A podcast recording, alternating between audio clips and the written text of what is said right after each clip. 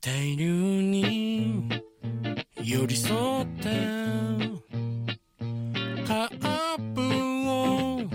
巻かればまた嗨，大家好，欢迎收听 By Talk。By Talk 是一个程序员访谈节目，我是主持人 Lin Boy。今天请来的嘉宾是 Anthony Fu，他主要活跃在国外的开源社区。今天我们就来聊聊他的故事。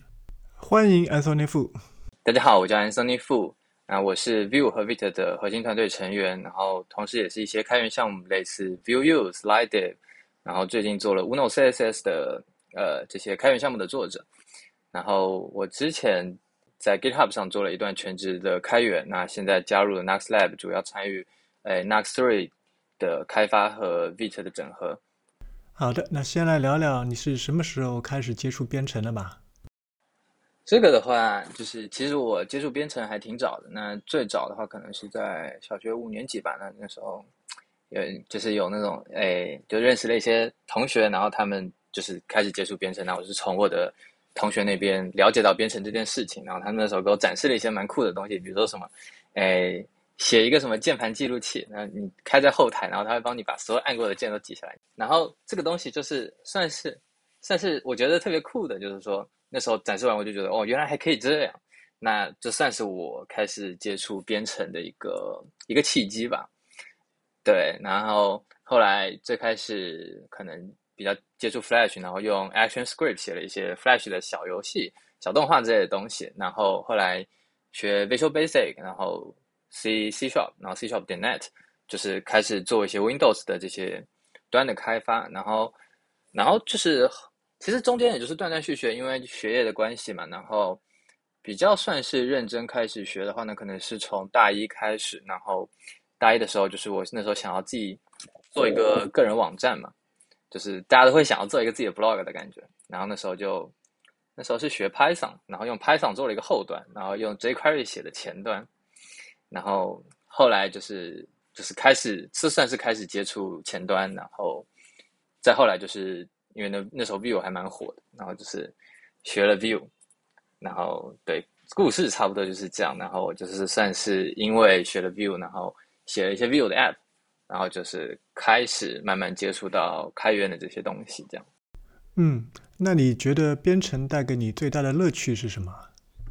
我觉得对我来说，可能就是类似成就感的东西吧，就有点像是，啊，我们玩游戏好了，就是比如说我们玩吃鸡，那你一百个人里面。你活就是当成最后一个人活下来，你就是你就那时候你就会觉得特别爽，因为你是相当于是说你你是你超过了这之前的九十九个人或者怎么样，就是说你去完成了一件特别困难的事情，然后你成功了，那你会觉得很很有成就感。那对我来说，可能编程也是对我来说就算是一种游戏吧，就是说啊，你今天遇到了一个特别难的问题，就可能是比如说算法的问题，或者是你要解决一个事情，但是你完全没有头绪，但是你最后可能通。就是经历了很多困难之后，你终于把它做出来的时候，就是那个成那个那个东西能够给你带来的成就感，其实是呃非常能够驱动你去继续继继续做这件事情。那为什么会选择前端编程呢？前端的话，我觉得前端前端有有诸多好处吧。我觉得基本上来说就是一个，嗯，你就是 feedback loop 很短，就是说你你稍微写写几行代码，就你就可以看到真正的东西，就是你可以在网页上看到一个。比如说一个按钮跳起来啊，或者是一个什么，就是说，你从你从写写完你你从写写代码下去到最后有反馈，是一个很快的过程。然后同时，因为网页天然跨天然跨端嘛，所以就变成说，如果你做了一个很酷炫的网站，然后你只要把它部署上去，你就可以把这个链接发给你的所有的朋友。他不管是在手机、电脑，不管还是安卓还是 iOS，他都可以通过网页来看得到。就是这同时也是另外一种成就感的来源嘛，就是来自于别人。就是使用你的东西，然后就是给你的一些评价之类这样的感觉。那我就觉得说，呃，做前端这一块能够，呃，让我做的东西更更快的被别人看到，然后更更快的我可以分享给别别人去，就可以达到这样的一个效果吧。那你是什么时候开始接触开源社区的呢？我最开始可能就是高中的时候，就是看知乎嘛，那时候知乎刚出来，然后。那时候很多大牛就会分享一些自己的经验，然后那时候就觉得说啊，好像有这么一件事情，就是说你把你的 GitHub 的首页做的特别好看，就是说你你去参与很多贡献，这个东西对你将来找工作特别有帮助。就我那时候就是一直有这么一个想法吧，就是就脑子里自己有这么一个事情。然后我那时候一开始的时候就特别想要，就是说做一个成功的开源项目，然后通过这个可能去证明我的一些能力，然后然后就是之后比较好找工作这件事情。所以我觉得那时候就是有意没意的，就是会把自己一些东西放在 GitHub 上，但是。就是最开始的 GitHub，你知道它是一个，它它是只有只有你开源才是免费的，就是你如果你要做 private repo 的话，它是要收钱的嘛。然后那时候那时候还蛮有趣，就是知乎上有人问说，那我要怎么放我的私有仓库？但我又不想花钱。然后他们就说你就放呗，反正反正你开源的也没有人看，对吧？就是你你放在上面，如果你如果没有人关注你，你这个东西其实跟私有的没什么概念。那最开始也就是说我做了。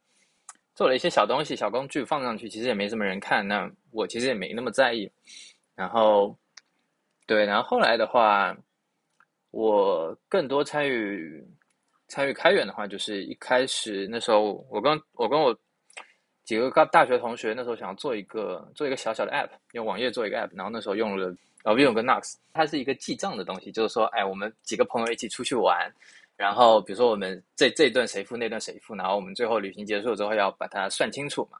那这个东西就是说我们要记一个叫做公账的东西。那有就是其实做公账这个事情有很多大家不同的解决方案嘛。有的是说，哎，大家每个人一开始的时候先，比如说拿个一百块钱放在公共钱包里，那钱包里就是有这么多钱，然后每次出去消费的时候就用公共钱包付。然后或者是另外一种方式，就是说你每次谁付谁付，然后最后就算一下，就是谁欠谁多少钱之类的东西。那差不多是这样，就是说我那时候跟一一堆一群朋友，就是出去玩了之后回来，就是就是有在旅行的过程中遇到这个问题，就想说啊，那不然我们来写一个 app，然后去更好的解决这个问题，然后说不定可以帮助到更多的人。对，然后那时候就用了用了前端的技术去做了一个 app，然后同时呢，我们又想要就是说，呃，利用我们学校朋友的呃同学的之间的资源嘛，就是我们有。学校里面有一些那种呃外语科系的，就是比如说什么日语啊、韩语啊，或者是一些小语种的。那我们就想说，那我们能不能够就是让这些朋友来帮我们这些 app 做翻译？然后就我们就希望说，我们这 app 可以就是做到说，哎，什么一开始一一上市就可以，也不是一上市，就是一发布就是多语言。对，那那这时候就是说，因为嗯，怎么讲？如果不是如果不是学计算机的话，其实大家对于这种。写代码这个事情还是没有那么了解的嘛。然后如果你这时候你发给他一个 JSON，然后你叫他说，哎，这这里面都是英文，那你帮我改成，你帮我改成日文好。那他就会不懂这个 JSON 的语法，他看不懂。对，然后那时候那时候就是因为这样吧，然后那时候就去找了一些 VS Code 的插件，就是看说能不能就是，嗯，比较直观的去做这件事情嘛。然后那时候看到一个叫做应该是 VS Code 的 Vue i 十八 N 吧。然后那时候就是用了这个东西，然后它的话就是说，呃，它有它它有一部分我们想要的功能，但是有一部分又没有。然后那个作者呢，他自己的话是他没有太多精力在这个项目上，就他做完之后，他其实就去他就要去忙他自己的事，然后他就把 issue 给关掉了。就是他在 GitHub 上可以把 issue 关掉嘛，然后我就没办法给他提 issue，然后也可能也不知道怎么参与贡献。然后后来想说，那不然对，不然我们来 fork 一个好了。那然后我就去 email 联系了作者，然后问他说能不能 fork，我能不能自己做一个呢？他说好，那我们就开始做这件事情。然后做了这件事情之后，我就把它发布上去了嘛。然后一个是我们自己用，然后就是随着我们自己需求的，我就是加了一些新的功能。然后做了这个项目之后呢，就是，哎，应该是说。我最开始，哎，就是做完这个项目，可能就是我会发到那个 Reddit，然后还有一个 Discord channel，就是 Vue S 八里面的一个 Discord channel，就是，哎，跟大家介绍说我做了这件事情，我觉得那时候加了一些还还觉得还蛮不错的功能嘛。然后发了之后呢，然后大家就说，哦，就是看起来挺酷的。那有些人就会想说，那我能不能用 React？就是因为我那时候只是给 Vue S 八写的，然后就是能不能用 React，能不能用别的框架？然后。我在想说，那那好啊，那我们就做呗。然后就把那个把整个整个项目就是相当于重构了一下，然后把它底层的一些东西做的通用化了之后，然后我们后来发了一个二点零，就是支持了非常多的框架，就是基本上前端或者是有一些 PHP 什么类似的框架都可以支持。然后就是现在它叫 i 十八 N Ally 吧。然后如果你去搜的话，应该也可以搜得到。然后就是这算是我第一个有点成功的项目吧。然后就是后来就是蛮多人开始用的，然后也获得了一些 star。然后后来就是看那时候那呃有人就是我可能会帮别人解决一些 issue，或者说他们可能会想要加一些新的东西。然后如果你帮他解决，然后有些人就非常慷慨，就说啊那我就给你赞助一点钱这样的。然后那时候开了一个 PayPal，然后收这个钱。那就是说怎么讲呢？收这个钱其实本身并不是，并没有太多吧，有可能就是一刀啊、五刀啊之类的。但是我觉得这个事情就是说能够给你给我非常大的动力，就是你第一次说让别人，就是你做了一个项目，然后让人甚至愿意就是免费掏钱，呃，不是就是没有回报的掏钱去支持你做这件事情，我觉得是一个呃蛮大的成就感来源吧，对。就是一个蛮蛮受到别人的肯定这样的感觉。其实最开始我可能也想说，啊，我很很想要做一个成功的开源项目，但是我完全不知道要怎么做。就是因为你不知道别人需要什么，你也不知道你这个东西，如果别人需要一个东西，那你不一定做得出来。就是你要知道说自己能够做什么，跟别人需要什么，然后你可能要从中找一个平衡。那最开始我做这个项目其实是拿别人的想法来的嘛，因为我是拿别人的嗯实现好的一部分，然后拿来 fork 拿来改的。那但是这个东西就算是一个。我能够更好的就是接触到开源，然后知道说啊，大家真的需要什么，就是加功能啊这样子，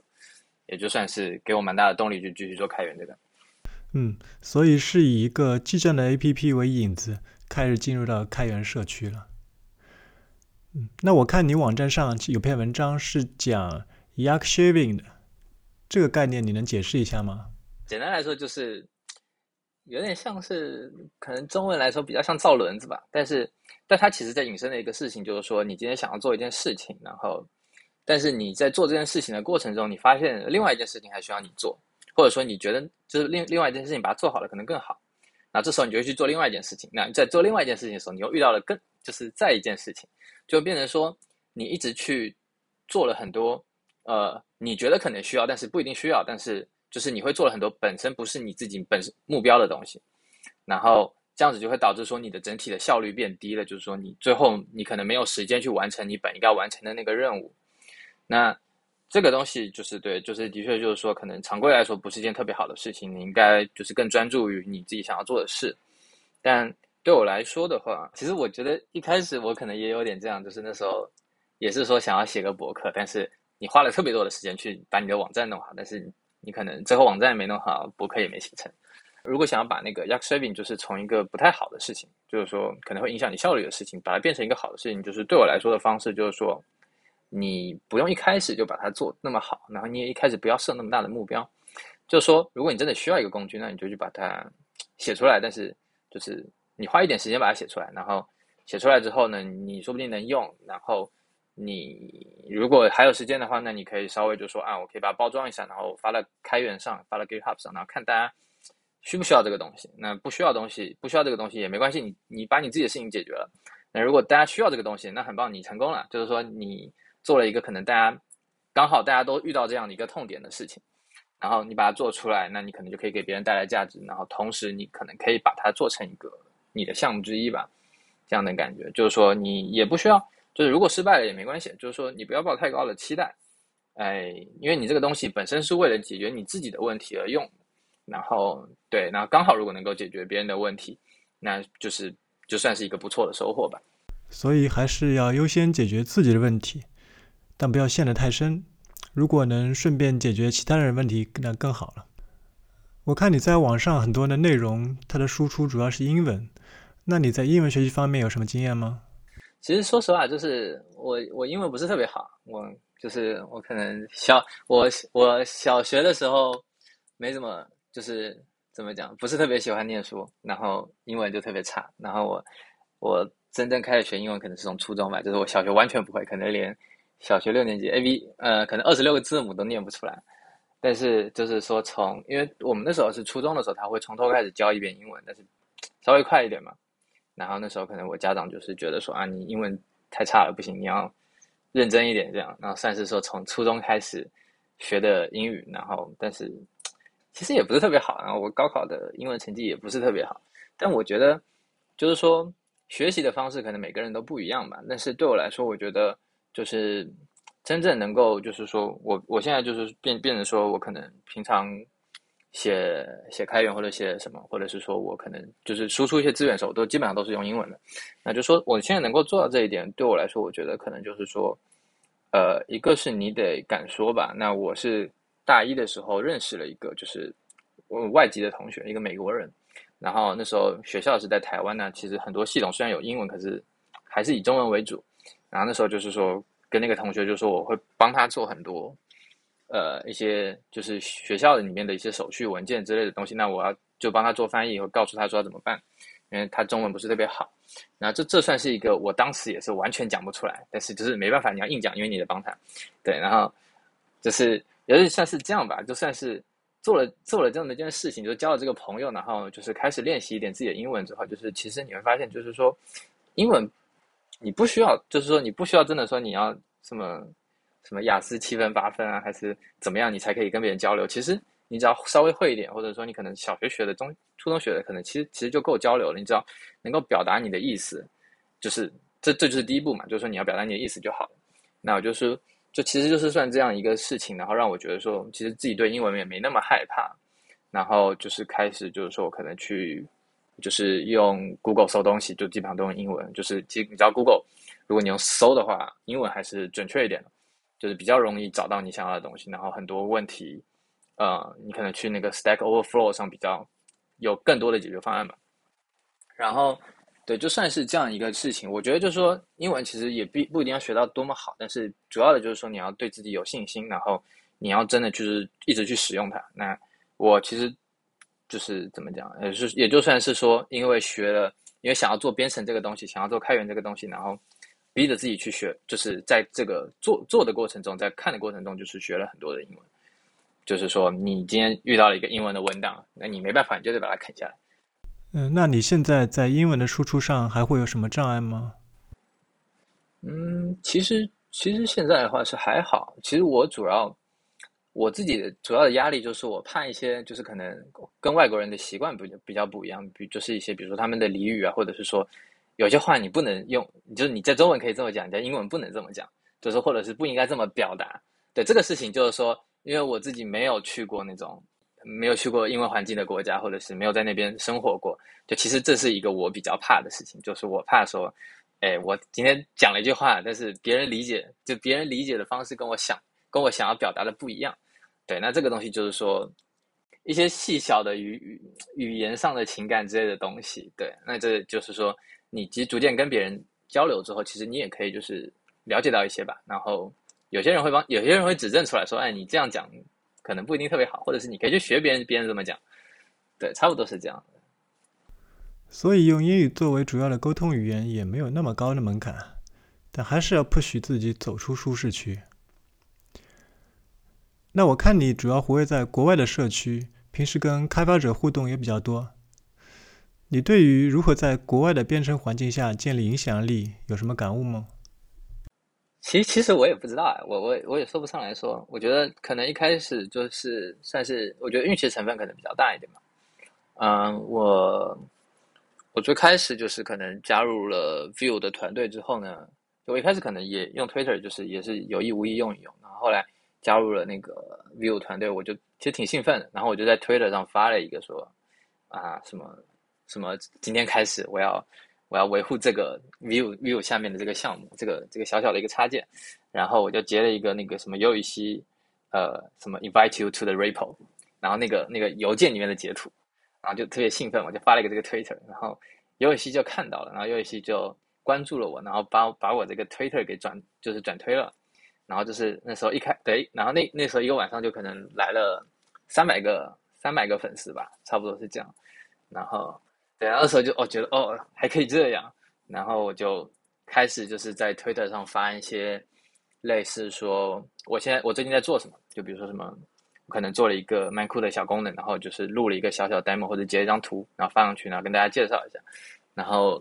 就是差不多是慢慢这样子嘛，然后有些人就觉得说哦你这个东西很酷之类的，然后他就帮你转推，那转推我觉得 Twitter 这个系统还是蛮酷的，就是说如果你的内容足够好的话，那就会有很多人帮你转转发，然后一转发的话，你的触及面就会变得非常的大，因为你你发了之后，你你的基本上只有你的这个追踪，只有只有那个关注你的人才可以看得到。但是如果其中的一个人帮你转推了之后，那关注他的人就可以看得到了。差不多就是对他们就是有点像是病毒式扩散。如果你这个内容很好的话，那我觉得就是说也是慢慢的就是积累了一些粉丝吧。那除了 Twitter，平时还会去 Reddit 等一些国外的社区去发布内容吗？我最开始其实会发的，因为那时候上来就是说希望能够做一些推广嘛，那基本上就是能发的平台都尽量发一发，然后也会在什么 Discord 里面就是有什么 View 的 Channel 啊什么，就是去发一发。然后，但是我觉得 Reddit 其实效果不是那么的好了，对我来说，就是说，因为 Reddit 其实是一个内容导向的东西，就是说你其实你看到的东西基本上都是关注在内容上的，就是你贴一个链接，贴一个标题，然后这个标题如果吸引人或者这个内容吸引人，那你可能会火。但是问题就是说，呃，也不是说问题吧，就是说它就是一个以你当时当当下的这个内容为主。但 Twitter 比较像是说，你是以这个作者或者是以这个人为核心的，就是说，对，就是说你今天做了一个东西，大家会。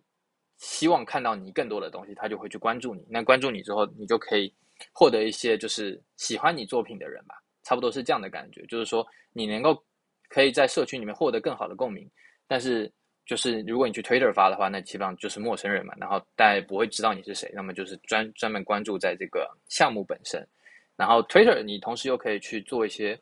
你可以发一些非常 working in progress 的东西，就是说。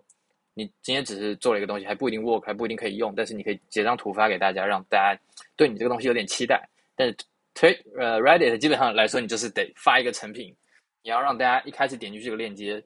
就能够得到说，哎，你你这个项目是要干嘛的这样的感觉。嗯，所以看起来是 Twitter 会更适合一些。那前面有提到尤雨希邀请你加入 View 团队，这个过程大概是怎样的？还是回到那个最开始的那个分账的 App 嘛，然后那时候。那个时候是恰逢 View 准备要再做 View 三，然后那时候 View 发尤其发了一个那个 RFC，就是一开始叫 Functional API，然后现在叫 Conversation API 嘛。然后那时候就是这个这个东西其实引发了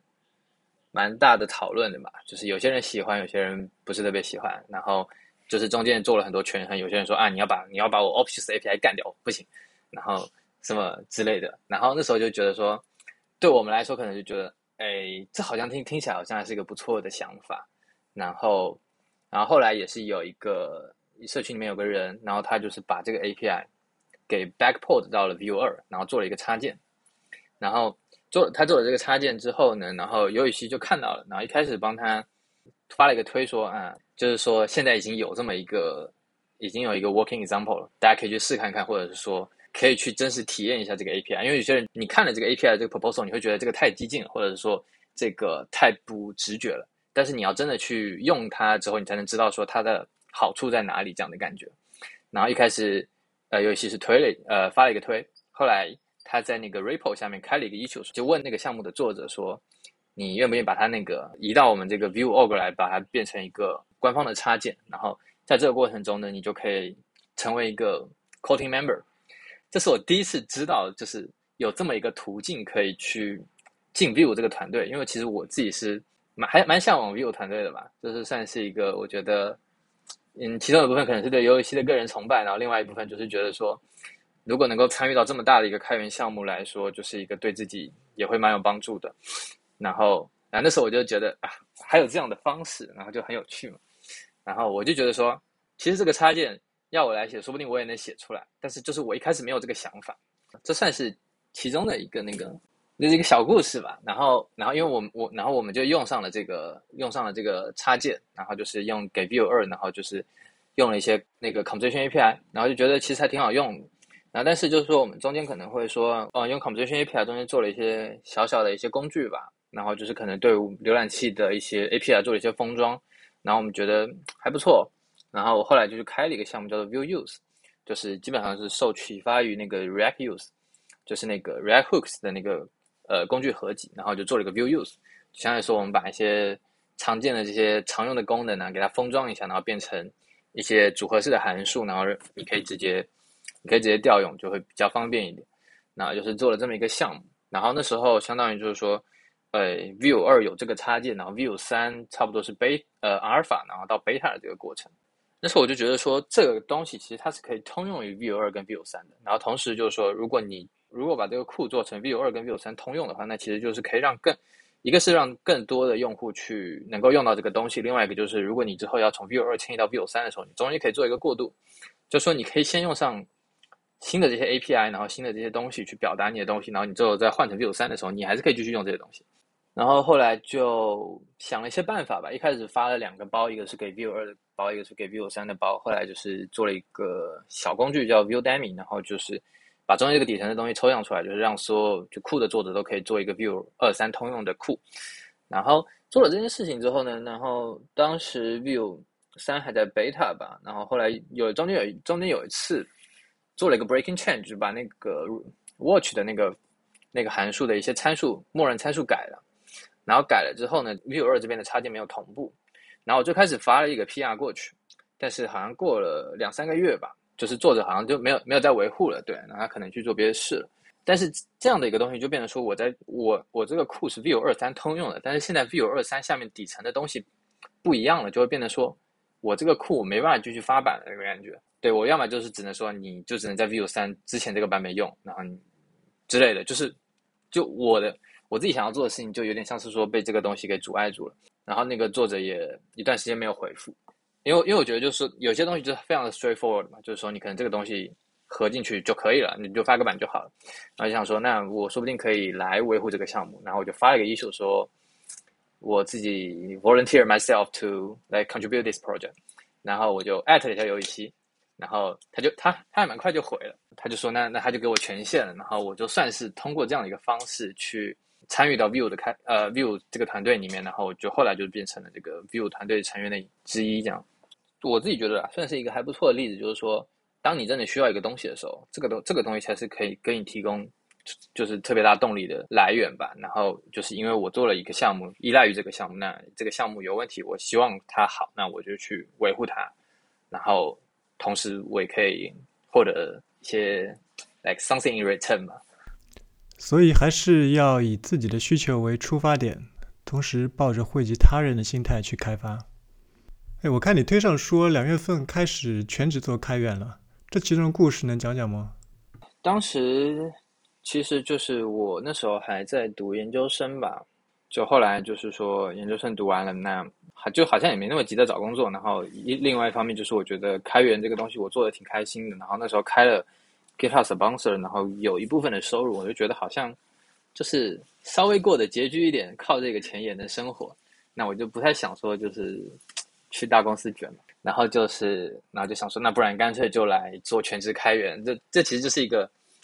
我不知道别人，但是对我来说就是一个一直以来的梦想吧。就是觉得啊，可以自由自由工作，然后可以做自己喜欢的东西，然后又有一部分收入，就是很棒嘛。然后就说啊，那不然就来做这件事情。对，然后就那时候二月份就决定说，那不然我们那来做开源。对，然后后来是说做到一定程度之后，然后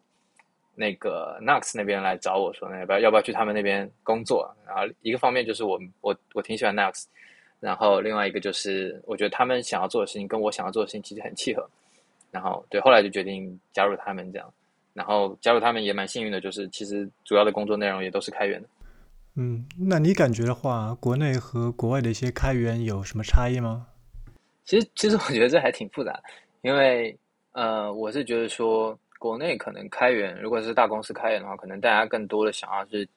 分享一个解决方案吧，或者是有可能有一些是说公司内部的系统，然后把它整理一下，然后拿出来做开源。那可能就是说，我觉得对于国内的开源来说，可能更多的是业务价值吧。但是你的就是每一个公司有自己的。喜好或者是技术站或者是一些不同的需求，然后这个东西我觉得还是稍微比较难通用一点。但是国外比较多的话，我就觉得他们是更倾向于做一些比较小而专精的工具链吧。那我觉得蛮成功的，就是比如说你说 React，或者是说我觉得可能更基础一点，可能是 TypeScript 吧。我觉得 TypeScript 就是一个大公司做出来，但是基本上所有项目都可以用得到的一个东西。然后就是它可以真的能够帮助到整个开发体验。但是你说我今天做一个呃网网页的框架，那是就是你会包含了很多你的集成里面，可能在公司里面很有用，但是对于呃，可能对于小的开发者来说，或者是对于一些不太了解整个系统的人来说，其实没有那么容易吧。然后再来一个就是，我觉得，嗯，我觉得呃，以英文作为主要语言还是蛮重要的，因为你其实可以让更多人参与到这个项目来。但是我觉得很多呃国内的开源项目的问题就是说，他们可能会以中文为主，或者是就是他们嗯也没有那么多精力去做英文呢。我觉得这是蛮可惜的。那你的工作节奏大概是怎样的？我看你 GitHub 上已经有超过一万个 contribution 的今年，满满的一片绿格子。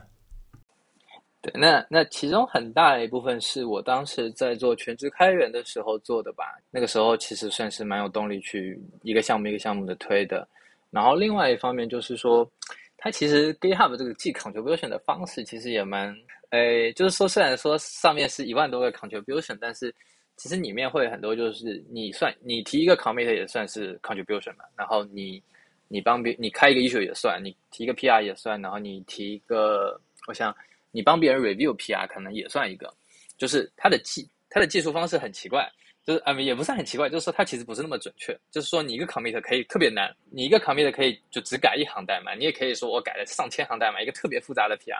但是它也只有一个 contribution，所以就变得说。哎，其实我觉得有点水分的啦，但是就是因为我可能很多项目，然后发版的时候，每个发版都会有个 commit，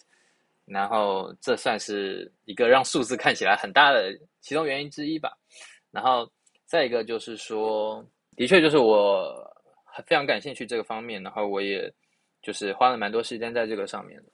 那我自己的工作节奏的话，我就是。我之前做开源跟现在做全职的工作都没有太多时间上的要求，反正就是你给你个任务，你把任务做完了，差不多就好了。我自己的话就是相当于说，我起来，然后我可能白天会出去走一走，然后晚上或者是下午的时候开始开始工作吧。我就每我每天打开 GitHub，然后看一看那个通知，然后就是基本上以通知驱动去，我就是相当于说我尽可能把每一天的每天新来的通知都给它清掉，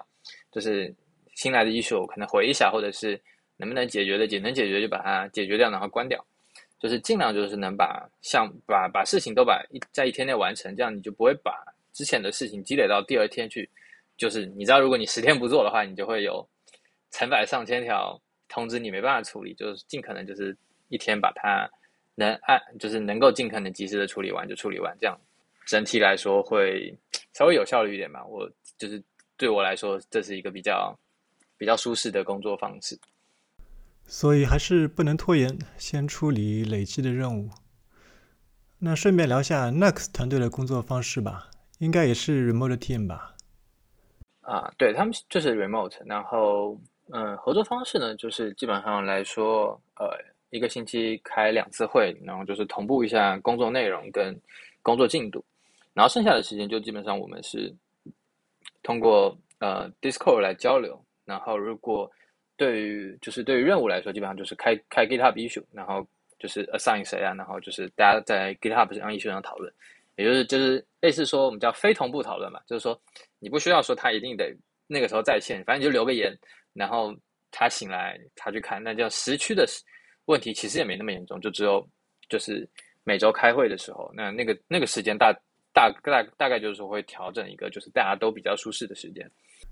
看来还是蛮弹性、蛮公开的。那你觉得现在的状态跟你理想的状态接近吗？嗯，其实我觉得整体来说，算是算是有点超过我的预期了吧。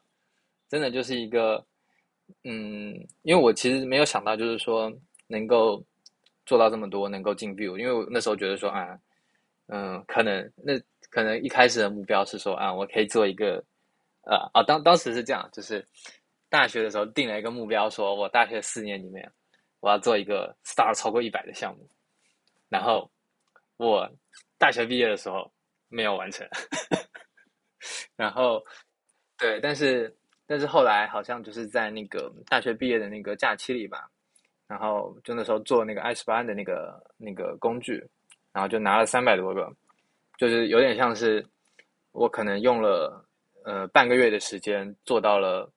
我四年里面目标还没有达成，就是四年里面都没有达成的目标这样的感觉。那就那后来就说啊，那做到这样，那我那时候还蛮憧憬 view 的，然后我想说那不然目标就设为呃进入 View 团队，然后说不定可以用这个名号找一个好工作。然后，然后是那时候那时候在投实习吧，然后然后投了字节的实习，然后投完实习在等结果的那段时间，然后进了 view，就还蛮奇幻的。然后后来去字节实习了一段时间之后，就回回去继续念研究生，就做研究生的过程中，后来就是研究生结束了之后，那就是就做上了什么我那时候梦想的，就是做全职开源的工作。那也算是一个对 dream job 的感觉。那时候我觉得整个那个整个生活还蛮梦幻的，就是说一直在建立新的目标或者是梦想的时候，就是一个蛮快就达成了。我自己是觉得我自己很幸运了。然后那现在来说，就是一个能够我现在能够拿一个正职的工作，然后靠也是做开源，但是可以有一个稍微更稳定一点的收入。那我觉得现在的状况其实对我来说已经。我可以，我我我这么觉得，就是一个其实挺满足的，然后也能够有一个我我自己有一个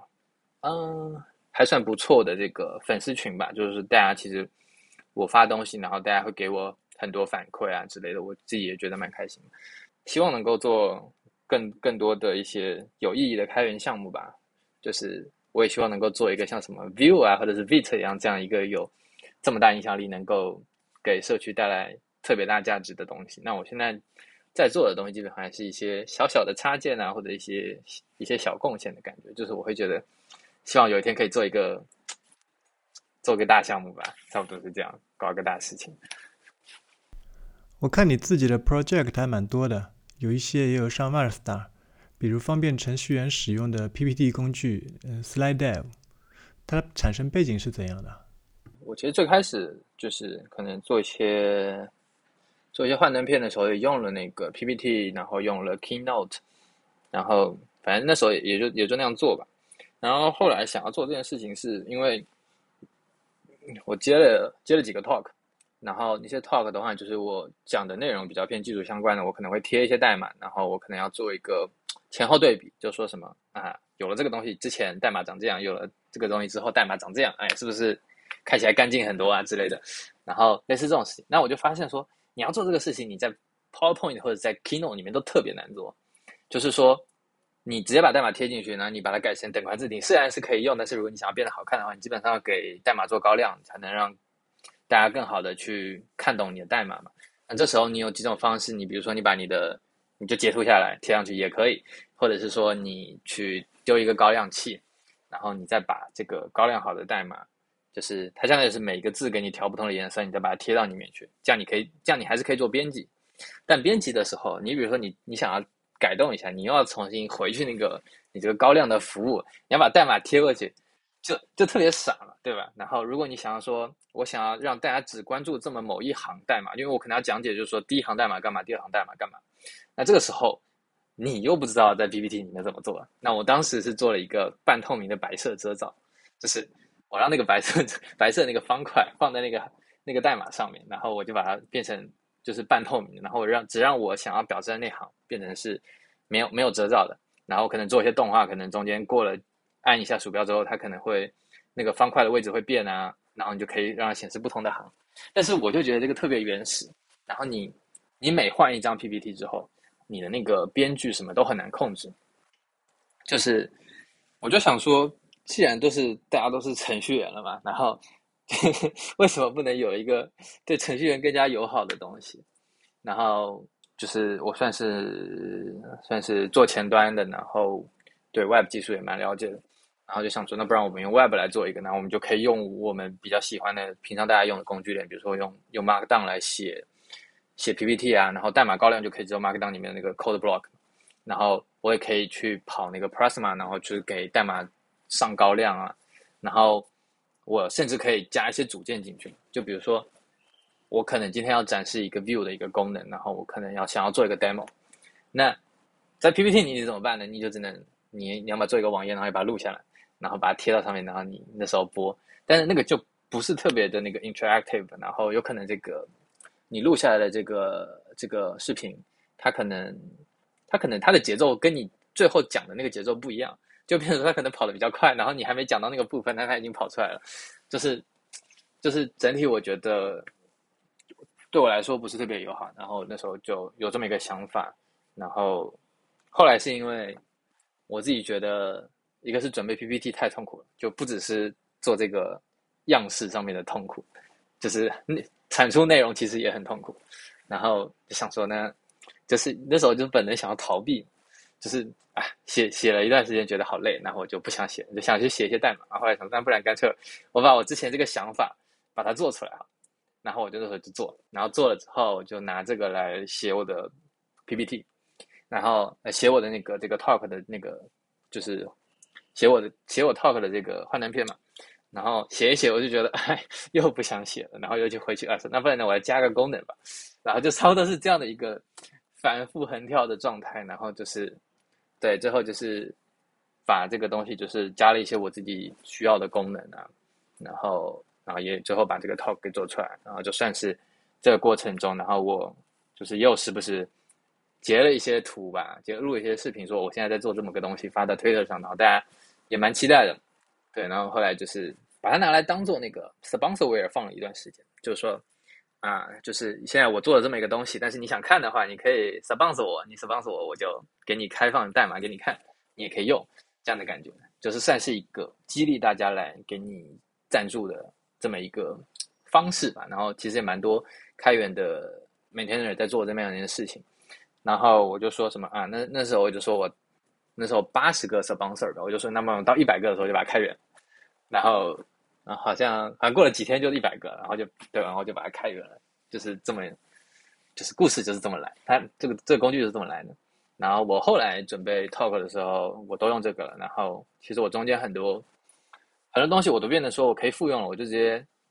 我就直接把那个很多东西可以直接贴过来。然后同时我在写稿子的时候，我就因为我可能会拿一个 Markdown 来写一些就是粗略的大纲啊什么的。然后我现在就直接说我把大纲我直接改一改，我就可以直接变成 PPT 了。就是我把大纲每一个列东西列出来，我把每一个章节都丰富一下，我 PPT 就做完。这样，就我现在觉得蛮好。其实有些人有些人会问说：“啊，你为什么不要用那个？为什么不要用这个？你这个跟那别人有什么不一样？”但其实我的想法就是说，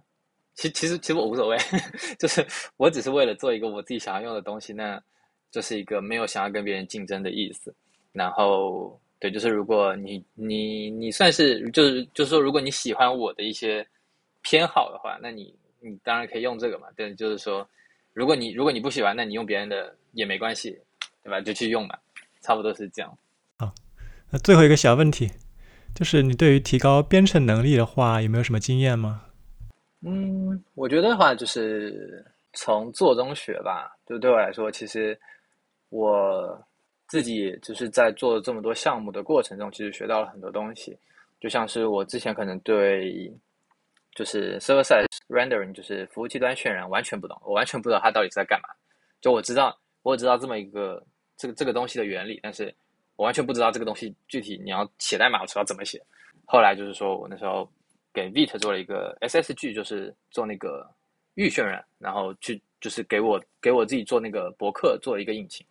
然后也是中间学了一些，然后后来去 Nux，然后 Nux 本身是一个就是一个 SSR 的框架，然后也是这个过程中其实 push 我学了很多跟 SSR 相关的东西。那就是说，我自己其实也没有特别去找书看还是怎么样，但是就是说，你今天想要做，你想要做出一个东西的时候，你不知道怎么办的时候，你就会，你会想办法研究出来，就是你包括去看别人怎么写的，或者是，就我觉得这算是一个我自己的学习方式吧，就是说，呃，就是边做边学，然后你做的越多，你其实就能学的。对，好，今天那今天也聊挺多的，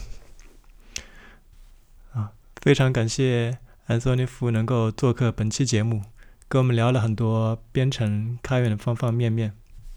好，感谢各位的收听，这期的节目就到这里了，我们下次再见。好，谢谢，下次再见。